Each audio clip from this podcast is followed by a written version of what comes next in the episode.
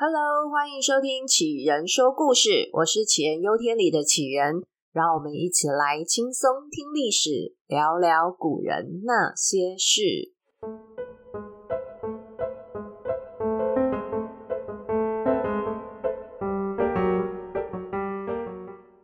前两天超感动，看到我同学铁一在自己的 Facebook 上面 po 文，介绍了杞人说故事的频道。铁一其实是杞人说故事催生的白老鼠之一，所以这个节目有机会诞生，要感谢我的白老鼠好朋友们。那铁一那则 po 文呢，也谈到了我们读书的时候那一段一起做电台节目的普龙宫的日子。想想那个节目是带状的，现在我真的想不起来到底。为什么当时两个才二十出头岁的阿呆要去拍一个带状的亲子节目？更为难的是，那个节目其实还有一个固定接受我们采访的小儿科医师。那至于这个受访的小儿科医师是怎么来的嘞？就其实是我有一次感冒，然后就路过了一间就是附近的诊所，然后进去看感冒，觉得这医生哎人很有趣哎，好好幽默哦，所以我们我就开口问他说，你愿不愿意当我们的节目的来宾？就这样，患者变成采访者。现在想想，年轻的时候真的特别特别的有勇气。现在让我在做一样的事情，我应该没有那么大的胆子。而铁一同学呢，现在是热门的书籍团购，就是小学生都看什么书粉丝团的版主。虽然我还是觉得讲他是创办人听起来比较威猛。那大家都可以在他自己的 Facebook 上面看到他恶搞他儿子，或者是他被儿子恶搞的生活。那如果真的想听我跟铁一当年的呆子故事的话，那欢迎大家在留言区里面留言啦。那接下来呢，我们就要继续的来讲我们第二集的杞人说故事的故事内容喽。上一集呢，我们聊到了明英宗朱祁镇，因为宠幸太监王振，他放任王振专权，甚至脑残到去听他的建议，最后引发了土木堡之变。虽然土木堡之变的过程结果非常的凄惨。但是乱世出英雄，这个危机呢，也帮明朝送来了一代名臣于谦。而这一集呢，我们把重点放在那个被外国人绑架走的朱祁镇。那这边说的外国人，当然就是瓦剌的野先啦。从当时的时空背景来看，瓦剌相对于明朝来讲，这肯定是另外一个国家，是完全不同的世界。那说到野先，我们在上一集有提到说他是瓦剌的领导，其实不那么精准。严格来说，他是瓦剌的太师。他拥立了蒙古黄金家族的突突布花为大汗，所以布花老兄才是真正的领导者。只是前头要再多两个字“傀儡”，那这其实也有点像汉朝末年，就是曹操跟汉献帝之间的那个关系。那汉献帝其实就是个傀儡皇帝嘛，他对曹操是敢怒不敢言，那曹操才是当时实际的掌权者。但是脱脱不花兄相比于汉献帝，他的手段跟胆量都是大了不止一丢丢的。在这一场对明朝的战争上面呢，他就摆了野先一道。而且也先对比起曹操，其实他也没那么多的心眼跟计谋。不过，当然这也有可能是因为偷偷布花还是有一定的武力值，可不是可以任由野先捏圆搓扁的装饰品。那怎么说这位脱脱不花摆了野先一道呢？野先其实他在土木堡抓到朱祁镇之后，他就一路拎着他回攻北京。那在攻城之前呢，他其实有安排脱脱不花在关外接应。诶，其实野先还算蛮聪明的，他想要帮自己买一个保险。如果说今天万一出师不利，后面还有部队可以接应啊，对吧？但是脱脱不花他也有收到线报，线民说。也先在北京保卫战被于谦修理到一塌糊涂，战败的消息之后，诶，脱脱部花就带着他的部队跑咯。他可不傻，他那个时候就想，打赢了功劳算你野先的，你打输了我还要送上我的兵力援助，开玩笑，老子不干这种事。所以呢，这个布花老兄他不止跑啊，他还跟明朝投降了。诶，大家要知道，脱脱部花才是名义上的瓦剌大汗，那你这个国家元首都投降了，那野先还打个屁呀、啊！所以嘞，他只好一路就这样慢慢的撤回到他的大本营了。野先跑回家的时候，他没有忘记带他的肉票。朱祁镇跟着瓦剌大队一起撤退到蒙古大后方。当时的他已经知道弟弟登基，自己荣登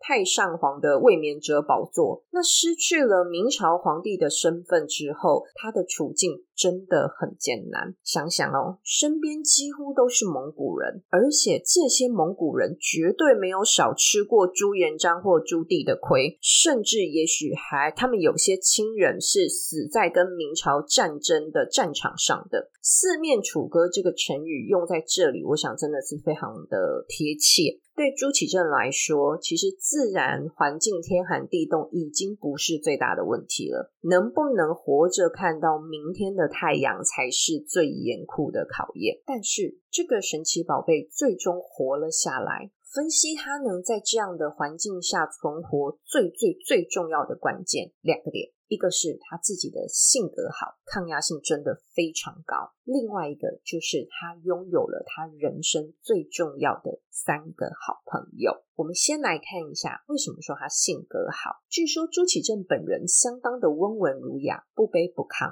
一开始，他身边的蒙古人肯定没给他好脸色看，骂他、欺负他的应该大有人在。朱祁镇从头到尾维持一样的态度，不卑不亢。他在被活捉的当下也是这样哦，脸上没有惊恐害怕，还问对方说：“你是谁？你是野仙，还是你是脱脱不花呢？”能摆出这样从容的态度，真的非常不容易。不要说在战场上被人活捉了，我现在只要遇到大一点的地震呢，我就慌张的想逃跑了，更何况是在那种生死存亡的关键时刻呢？而民族性大鸣大放的蒙古人，大概也很少看到这种款式的肉票，所以呢，慢慢的后来大家对他的态度就改变了。态度改变之后呢，那当然朱祁镇的肉票生活就有稍微改善了一点点。但是他的肉票生活，真正要非常感谢的是他两个超级好朋友。第一个超级好朋友呢，就是袁兵。袁兵原本是一个锦衣校尉，那当然就是跟着大军出征，然后他就跟着太上皇一起被绑走了。那在这段时间里面，袁兵对朱祁镇呢，一直是非常无微不至的照顾，因为朱祁镇本人应该就是个生活白痴，但还好有袁兵在他的身边。那另外一个超级好朋友呢，叫做哈明。哈明其实是一个蒙古人，但是在这样的情况之下，哈明并没有向他的族人靠拢，而是选择待在朱祁镇的身边，跟他一起同甘苦、共患难。所以这样的状态之下，这两个人简直就是朱祁镇救命的稻草。那还有一个人，时不时的就会当朱祁镇的保命符，他就是野先的弟弟伯颜帖木儿。他本来呢也是看不起朱祁镇的，想说这家伙看起来文文弱弱的，但是怪了，他的态度从头到尾都是始终如一的从容。所以最后，伯颜帖木儿是嗯，有一点像是崇拜朱祁镇，有点像我们在看偶像的那种态度。而且他对朱祁镇是礼遇有加，但这也是让野先动念头要杀朱祁镇的原因之一。因为伯颜帖木儿对朱祁镇真的。太太太尊敬了，在一场宴会上，他甚至带着自己的老婆去跟朱祁镇行礼，这不就让他哥哥野先看了满肚子火吗？所以啊，野先在那一天晚上，他就决定要干掉朱祁镇，而且呢，不能光明正大杀。他还得偷偷杀，因为毕竟要稍微顾及一下国际观感，所以呢，他就在半夜想说潜入朱祁镇的帐篷，然后决定要暗杀他，神不知鬼不觉。谁知那天晚上风雨大作，雷电交加，一个打雷把野先的马给劈死了。野先整个大受惊吓，他想说：难道这是天意？老天不让我杀他？也先也就打消了这一次要杀朱祁镇的念头了。刚讲完好朋友之后呢，我们现在要来讲大反派。对，所有的故事里面呢，都会有好人跟坏人，所以我们现在要来讲坏人。这个坏人呢，就是一个太监，对，又是太监。这个太监呢，叫做喜宁，他呢也是跟着大军出征，然后被抓的肉票之一。有些文献呢说喜宁是呃女真人，有一说呢又说他是蒙古人。但不管如何，他一定不是汉人，所以他在被抓了之后呢，二话不说，马上投降，而且还跟在野先身边当个反明复原的军师。那这朱祁镇啊，也真的不知道是在什么地方得罪了喜宁，他简直是被他往死里整。撤回到草原之后。启宁就建议野先再次攻打明朝，而且还不知道怎么规划的，他去建议了他一条呃攻打明朝的神路线。这个神路线是什么呢？就是绕过北京，从宁夏到江浙到南京，等于绕从旁边往下打上来，然后拿着朱祁镇去城门下跟明朝的守军喊“芝麻开门”。这一开始啊，朱祁镇还傻乎乎的，没觉得这招是要叫他去送死，还以为喜宁是想要帮助他回明朝当皇帝啊！我真的说哦，这这家伙真的是被保护得太好的傻白甜呐、啊！但是呢，后来他却去跟元彬跟哈明讨论，这两个人才跟他讲说：“哎呀，皇上啊，不对，太上皇，你是傻啦，你又不会骑马，这又天寒地冻的，路途又遥远，一路铃铃铃到了城门下，万一守军不买单，拿你当枪靶，你不就一命呜呼了吗？”这是因为这两位好朋友提醒他，朱祁镇才知道哦，原来这一切都是喜宁的阴谋啊。所以呢，他就开始推诿，然后抵死不从。那当然啦、那个时候瓦剌其实刚打完那一场仗回来，其实元气大伤，他可能短时间之内也真的没有办法去进行这么疯狂的出征。所以这件事情呢，最后就不了了之了。这个计谋不成功呢，喜宁没有放弃，他又继续怂恿野仙，借着各种不同的方式想要杀掉朱祁镇。那前面有讲，其实要杀掉朱祁镇呢，还是要呃顾虑一下国际观感，没那么容易啦。所以呢，喜宁后来又把脑筋动到元彬跟哈明身上，他也想要借着野仙的刀来杀这两个人。哎、其实我真搞不懂哎，就是这几个人到底跟喜宁有什么深仇大恨啊？他要这样子弄死人家，真的是搞不懂这真正的原因到底是什么？那当然啦，朱祁镇啊、元彬啊、哈明啊，他们一定不会坐以待毙嘛，所以呢，他们就合谋想说，我们要先发制人。不过我相信这个合谋里面的主谋肯定是元彬跟哈明，毕竟朱祁镇在这件事情上面能够发挥的作用真的非常有限。而他们的计谋就是朱祁镇主动去跟野先说，他愿意为野先向明朝要求赎金。那那个年代没电话，你总不能直接打电话回去跟弟弟说：“哎，弟弟送钱来吧，是吧？”所以呢，他们的方式就是要安排使臣去送信，送信到明朝。那当然，这个使臣要选个有分量的人呐，是吧？所以朱祁镇就推荐了喜宁。那喜宁本人对这件事情也相当的雀跃哦，他大概有一种衣锦还乡的感觉。那除了喜宁之外呢，也另外安排了一个朱祁镇他自己的内应。所以当一行人浩浩荡荡的抵达明朝边关后呢，内应就把朱祁镇诉说喜宁不是的信件交给当地的守将，一起来个里应外合。喜宁呢，在明朝的境内被捕入狱，最后凌迟处死，真的是大快人心啊！启宁一命呜呼之后呢，朱祁镇的小命总算是保了下来，继续慢慢的等待他可以回家的机会。那他到底怎么样才能够回家呢？这时候我们要说回来，在北京的朱祁钰，北京保卫战成功之后，声望到达顶点的朱祁钰，怎么会希望哥哥回来呢？毕竟他已经度过了那段惶惶不安的岁月，于谦帮他守住了北京，所以他现在。号令群臣，享受到了权力的滋味。那对于他来讲，什么兄弟情深啊，那都是几年前的事情了。你说是不是呢？那在这个时候，还是有一些不长眼的人会提出一些令人感到尴尬的建议。例如，那个时候的吏部尚书王直，他就提议了，他提议说，应该可以把太上皇接回来了。诶，你说这王直脑子是不是有什么问题呢？他到底为什么要提出这样的一个建议？其实也很简单，他们就是觉得说，好歹堂堂的一朝太上皇流落在外当人家的肉票，真的是不好看呐、但没有想到这件事情真的让朱祁钰非常的愤怒，大概就是踩到他的那个最大的痛点了。所以他不止回信痛骂了王直，他还在大庭广众之下直接跟王直吵了起来。这个王直也是硬脾气的啦，他就觉得说，我也没有什么错啊，这件事情把太上皇接起来，听今天经地义，你到底在生什么气呢？就在这个时候，于谦出场了。于谦呢讲了一句很重要的话，他跟朱祁钰说：“天位已定，您复有他。”哦，这听起来就是文言文，对不对？但我们翻成白话文就是说。这个位置已经是你的了，别人是绝对抢不走的。然后呢，朱祁钰也听到这句话之后，简直龙心大悦，他就想：哦，是这样吗？没有人会来跟我抢吗？那好啊，那这样什么都好啊。所以呢，当后面于谦在说，我们只是派遣使臣去瓦剌那附近看一看，看看我们的边界安不安全，这样子就好了。所以呢，朱祁钰也因为这样同意派遣使臣去瓦剌，但是呢。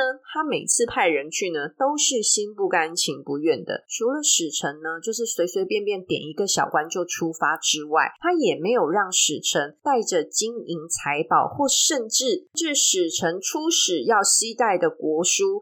里面的内容也是写的七零八落的。其实朱祁钰的小心思就是，我看怎么样可以激怒你瓦剌，一时失手杀了我哥哥，这样子也省得我麻烦。第一个出发的使臣呢，叫做李石。李石其实原本是一个末流的小官。那也因为他被清点要出访，所以呢，在出访之前呢，他还被升官了呢。可是你就知道这个朱祁钰呢，在点人的时候是有多随便。那这个李实呢，感觉这一趟出访呢，就像是一趟蒙古自由行，而且他这趟自由行呢，没给朱祁镇带什么吃的啦、穿的啦，也没有给野仙带什么金银珠宝，基本上呢，就是两手空空到此一游。而且李实见到朱祁镇之后呢，还把他臭骂了一顿，大意是说，都是你宠幸王政，我们国家才落得这个下场。诶朱祁镇也反驳，朱祁镇说。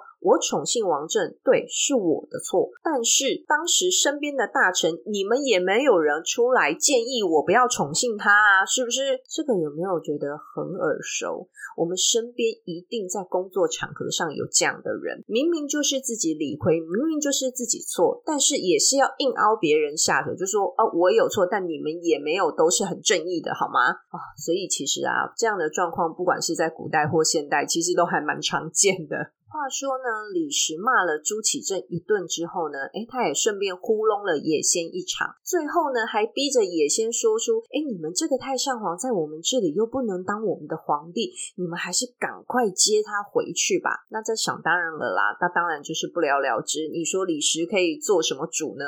那当然就是还是把朱祁镇留在了这个大草原上。而相较于李石，第二次出使的使臣就厉害很多。这个人呢，名字叫做杨善。但是他是个老爷爷哦，出使的时候杨善已经是六十多岁了，而且他还有参加之前土木堡的那一场战役，顺利的还跑回北京。所以你可以知道，这个老爷爷的体力真的非常好，而且老爷爷还非常会讲话。这让我想到了一句话，叫做“姜是老的辣”。他真的很厉害。他在抵达瓦剌之后呢，人家就会请他吃饭嘛。在吃吃饭的当时呢，就有一个不长眼的人就问了老爷爷说：“你说你们土木堡之变为什么会输得这么惨？”诶，这老爷爷厉害了，嘴巴擦一擦，冷静的回答对方说：“因为当时我们派出去的不是我们的精锐部队啊，我们的精锐部队都到别的地方打仗去了。”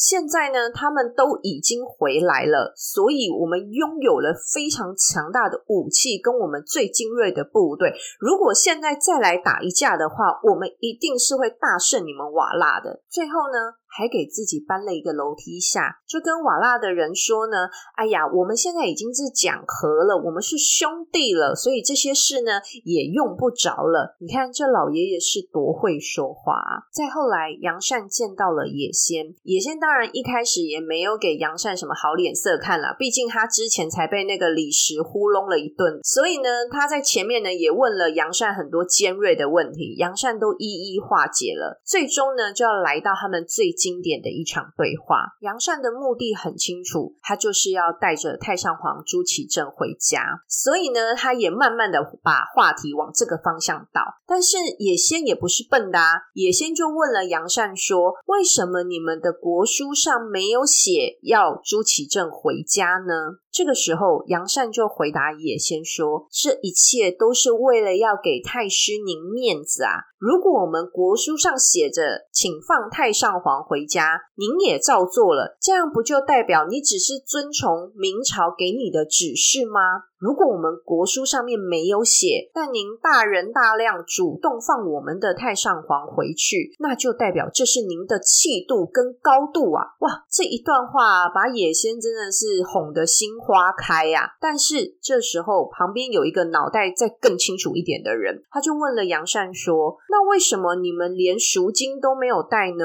你们没有带任何钱财来，就要把人带回去，这不合理吧？”诶，讲到这里，杨善就回复说。哦，我们本来其实是要带钱的，但是如果带钱来的话，就显得太师贪财了。也因为我们这没有涉及金钱交易，所以才显得太师这个决定就代表太师是个男子汉，一定被后人所称颂且名留青史。哇，这一段话真的是让杨善创造了双赢的局面，在人家的地盘上面哄的地主真是开心到。不行，然后呢，在没有割地也没有赔款的情况下，居然成功的带着他的太上皇回家了。野仙是真的很开心要送朱祁镇回家啦，可能是在想说，这个只会白吃饭、白吃我的羊肉没有贡献的人，他终于可以离开了。总之呢，野仙就特地带着整个部落的大官来送行。那这其中呢，也包含朱祁镇的头号粉丝，就是伯颜铁木儿，他跟着。朱祁镇的车队走了一天，随着他们一路走，相随到明朝的边关，最终呢，还含泪的跟朱朱祁镇说：“今日一别，何时再见？”他们这一别啊，的确是永别。四年后，伯颜铁木儿死在他们的内乱战争里。虽然有其他的史学家认为伯颜铁木儿对朱祁镇这么好，是因为有所图，希望朱祁镇可以成为他的资源，但当时这个投资标的不太靠谱。他如果用现在股票来形容的话，他应该已经是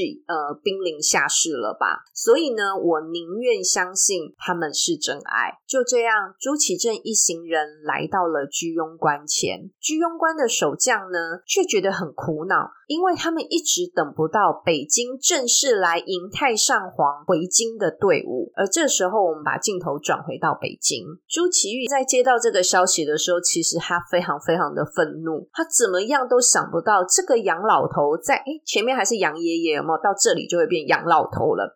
他怎么都想不到这个杨老头在没钱，而且国书也没好话的情况之下，把他哥哥给顺利带回来了。现在还要我准备正式的仪队去。迎接我哥哥，这门都没有。真的要接，就是一张轿子跟两匹马去就可以了，反正人带得回来就好。朝中大臣这时候就纷纷表示，这样真的不好看。我们应该要有最基本的一个礼仪。但是对朱祁钰来讲，这哪有什么礼仪可言呢？所以他就拿着他哥哥在路上传回来的信件，上面写说一切礼仪从简就可以了。其实哥哥可能是客气话。但朱祁镇就觉得，既然你说要从简，那我们就简到底吧。所以朱祁镇就这样安安静静的回到了他朝思暮想的那个家。前面讲了朱祁镇的一些生活上的小故事，那我们应该可以有机会用各方面来稍微看一下朱祁镇这个人。其实他从小应该是被保护得非常好，而且受到良好的皇族教育。性格呢也温厚，风度翩翩，待人又诚恳，但是耳根子太软，没有什么主见。他身边的人说什么就是什么，他没有什么分辨跟决断的能力。这样的性格会是一个好人，但注定不会是个好皇帝。原本想着第二集应该除了讲肉票生活之外，还可以讲到夺门之变，但是因为朱祁镇的肉票生活真的太精彩了，有太多故事可以分享。所以兄弟鬩墙的夺门之变，我们只好静待第三集喽。希望今天的故事大家会喜欢。那我们就下期再见喽，拜拜。